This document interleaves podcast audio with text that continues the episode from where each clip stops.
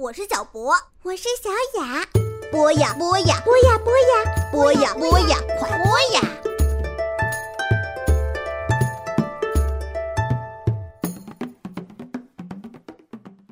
嗨，亲爱的小朋友们，大家好，欢迎收听博雅小学堂。今天啊，继续为大家带来乔治·塞尔登的《时代广场的蟋蟀》。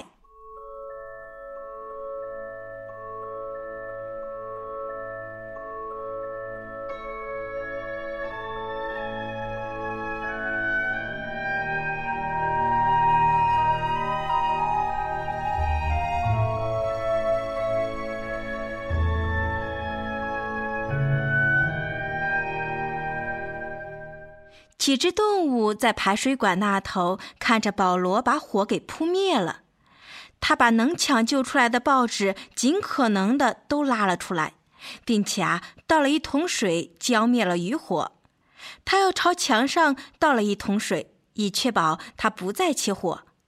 等到危险的情况过去了，他才打电话给白丽妮老爸。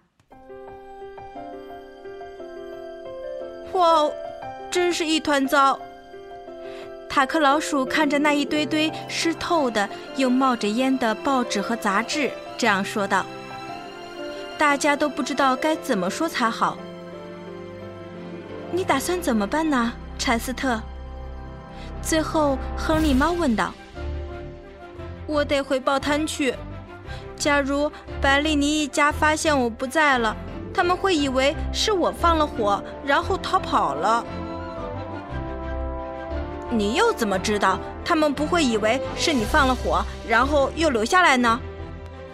这个险我总得冒一冒。柴斯特说着，没等猫和老鼠再说些什么，就一跳一跳的回到报摊上去了。保罗已经跟站上的工作人员交代好了，他要等白丽妮一家过来，所以会有几班车不能跑。他可不想有人趁着报摊盖子掀开的时候过来乱动钱箱里的钱。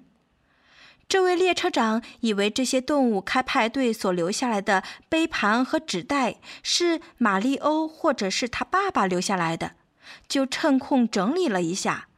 于是柴斯特利用他把这些东西丢到垃圾桶里去的空档啊，跳回了架子上面。架子上的东西没有烧坏。只是每样东西都带着一股烟味儿就是了。这只蟋蟀呢，垂头丧气地跳回了笼子里，准备好接受一切不可避免的命运。没多久啊，白丽妮一家就赶到了，他们是叫了部出租车过来的。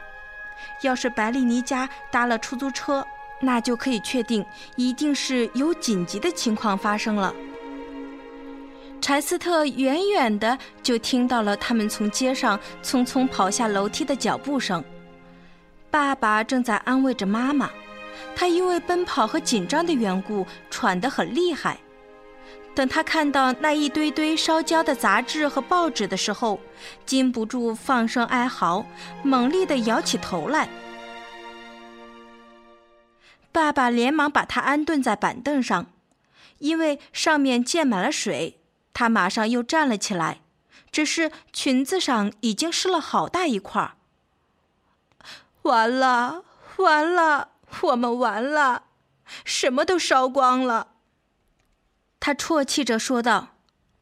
爸爸竭尽所能地安慰着他，说：“只不过是损失了几堆淑女家庭杂志而已。”但是妈妈却不肯相信，一心认定他们一家遭到了毁灭性的打击。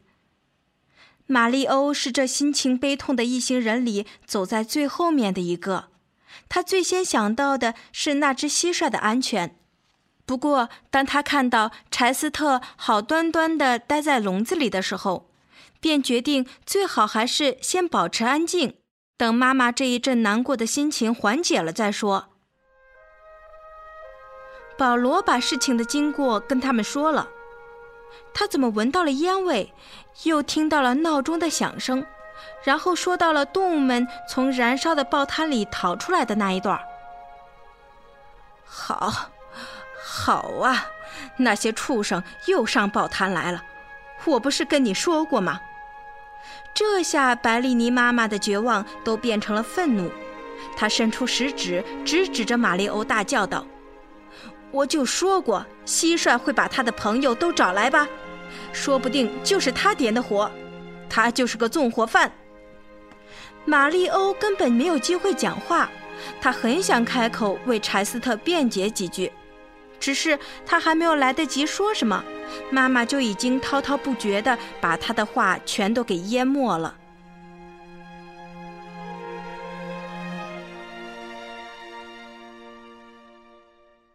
他找到了一只替罪羊，可以将所有的不幸归罪于他，再也没有什么人可以阻挡他了。好不容易才等到他停了一下，玛丽欧呐呐地说。我的蟋蟀绝对不会做烧掉我们报摊这种事的。事实俱在，我们是遭了火灾。妈妈说道。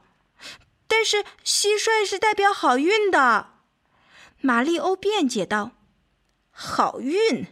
他吃钱，他还犯下纵火罪，他是个触霉头的不祥之物，他就是这么个东西。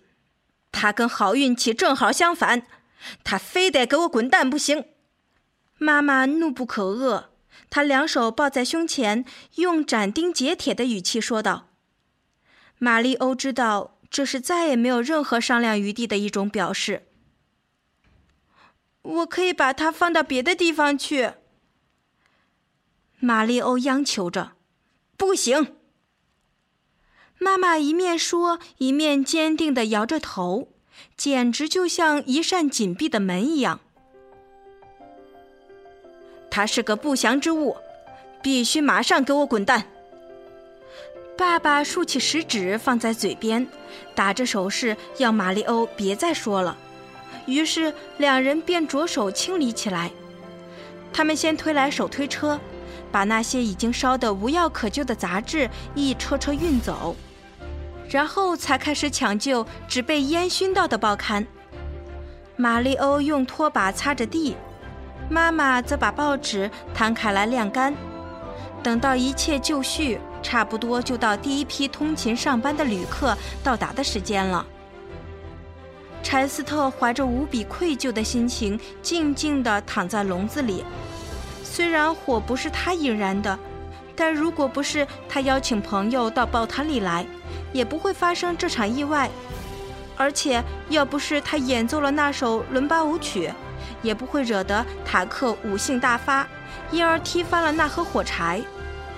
何况先前他确实咬坏了一张两元的钞票呀。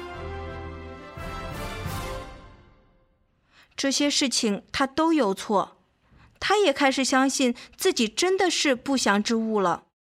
在这个早晨的上班高峰的时间里呀。玛丽欧特别卖力地吆喝着：“买报纸了，先生！”爸爸也比平常更积极，《时代周刊》《生活周刊》了，先生。妈妈却只是带着一副阴沉坚定的表情，闷声不响地坐在板凳上。虽然那天早上生意做得不错，但是他的心情仍然毫无改变。等到这段高峰期过去。爸爸才出去，另外买了把新锁。好了，亲爱的小朋友们，今天的时代广场的蟋蟀呀，就先讲到这里，我们下期再见吧。